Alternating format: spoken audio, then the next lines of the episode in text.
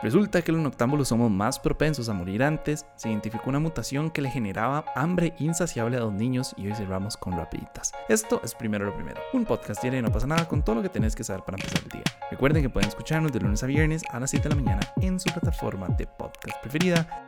Y bueno, hoy quería comenzar contándoles que según un nuevo estudio, los noctámbulos somos más propensos a morir antes en comparación con las personas que madrugan, pero probablemente no sea por la razón que ustedes imaginan. Créanme, yo también imaginé esa razón. Según este estudio de la Universidad de Helsinki, en Finlandia, los noctámbulos tienen una mayor tendencia a fumar cigarrillos y a beber alcohol. Entonces, en realidad no es el conotipo el que es el peligroso, sino las tendencias o como los factores relacionados al estilo de vida Ahora, yo sé que esto suena súper controversial y obviamente no todos los noctámbulos nos vamos de cagona todas las noches, pero sí se tienen registros de que las tasas de mortalidad son mucho más elevadas entre los noctámbulos. Nada más que por alguna razón nunca se había tomado en consideración el consumo de sustancias y su impacto en la salud. Y a ver, todo bien, yo entiendo que existe como este estereotipo de que los noctámbulos nos vamos de fiesta todas las noches y así, pero también creo que no hay nada más alejado de la realidad. O sea, sí, mucha gente lo hace, pero no somos la gran mayoría y creo que atribuirle la mortalidad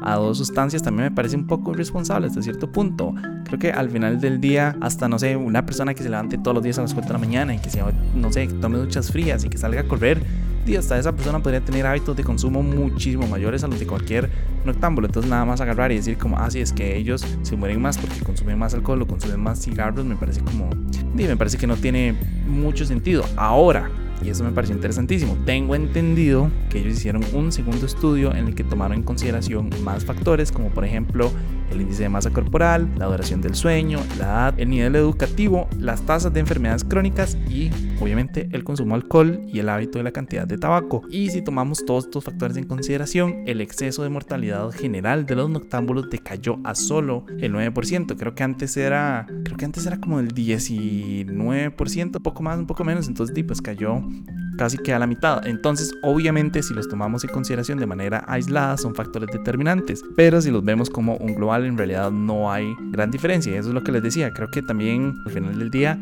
cualquier persona puede tener hábitos de consumo muy diferentes. Pueden haber personas que sean noctámbulas y que tengan mejor salud que cualquier persona que se levante temprano. Entonces, no sé, creo que nada más echar la culpa a esos dos factores, pues, pues me parece un poco responsable. Ahora, algo que me parece interesante considerar es por qué el consumo es muchísimo más alto. Yo creo que será por un tema de, que ya a esa hora no hay nada que hacer, todo el mundo está dormido, todos los lugares están cerrados y es como, dime, ¿qué, ¿qué puedo hacer si no puedo dormir?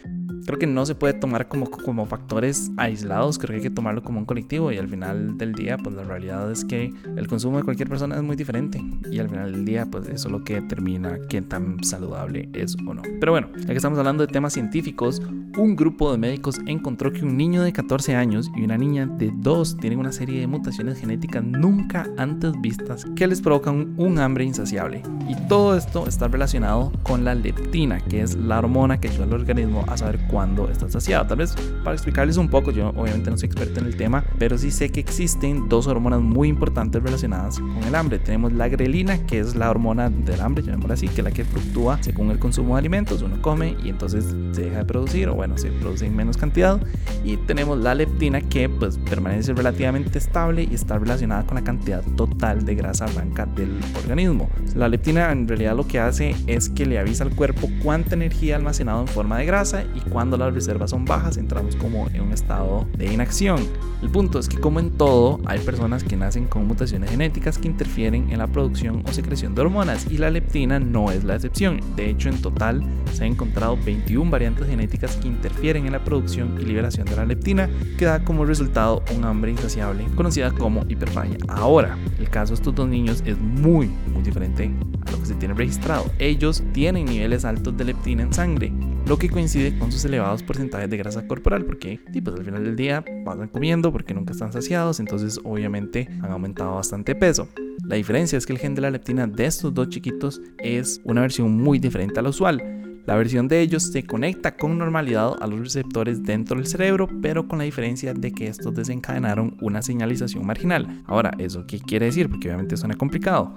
Eso significa que cuando el cuerpo entra en contacto con la leptina normal, las versiones variantes, llamémosle el gen mutado, lo que hace es que bloquea el receptor y no permite que la leptina normal se conecte. Entonces, a pesar de que ellos producen grandes cantidades de leptina modificada, la hormona no les puede indicar al cerebro que ya hay demasiada energía almacenada y por ende el apetito de ellos es insaciable. Yo personalmente no me puedo imaginar lo que debe ser vivir ese tipo de situaciones, ¿verdad? Como vivir con hambre genéticamente y poder comer y comer y comer y atiborrarse comida y nunca sentirse lleno y todo por un tema hormonal. Tengo entendido que ya los tienen medicados y que eso ha ayudado como a regular un poco la secreción de hormonas y de hecho creo que los cuerpos de ellos ya empezaron a generar anticuerpos y empezaron como a resistirse al tratamiento, pero al final del día el tratamiento sigue siendo efectivo, entonces han ayudado un poquitito, ¿verdad? Como a regular toda esta secreción de hormonas, pero di, pues no es que están curados, ellos van a tener que lidiar con esto toda su vida y yo personalmente no me puedo imaginar lo difícil que debe ser.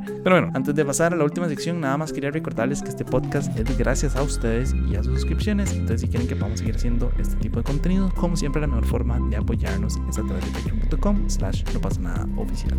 Ahora sí, para cerrar, las dos rapiditas. Primero, en exclusiva para routers, la Organización Mundial de la Salud anunció que el riesgo de los jarabes para la tos tóxicos siguen siendo una amenaza a nivel mundial. Yo no tenía la menor idea, pero resulta que en total se han reportado más de 300 niños muertos en tres continentes por medicamentos de calidad inferior y falsificados. Segundo y último, el pasado viernes una delegación de líderes africanos llegó a Kiev para reunirse con el presidente Volodymyr Zelensky en un intento de negociar un acuerdo de paz con Rusia.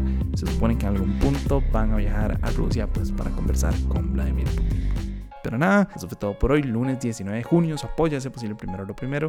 Recuerden que pueden apoyarnos en patreon.com slash no pasa nada oficial. Como siempre, suscríbanse al podcast para recibirlo todos los días, también a nuestro letín diario en no pasa nada.com y nos pueden encontrar en YouTube, Instagram y TikTok. Y para los que nos están escuchando por Spotify, el poll de hoy es, ¿ustedes creen que podrían lidiar con hambre insaciable? Sí o no, yo honestamente no lo podría hacer, la verdad. Así muy honestamente, yo, como les dije, soy una persona que come mucho, siempre tiene hambre, pero no podría lidiar con una situación hormonal que no le permite a uno llenarse y comer y comer, no sé, debe ser una, una sensación bastante difícil. Pero no sé, ahí les dejo el post, ustedes podrían, sí o no. Y nada, feliz lunes, feliz inicio de semana, espero que hayan tenido un bonito fin de semana, espero que hayan podido pasarlo con sus papás. Y nada, me escuchan mañana, chao.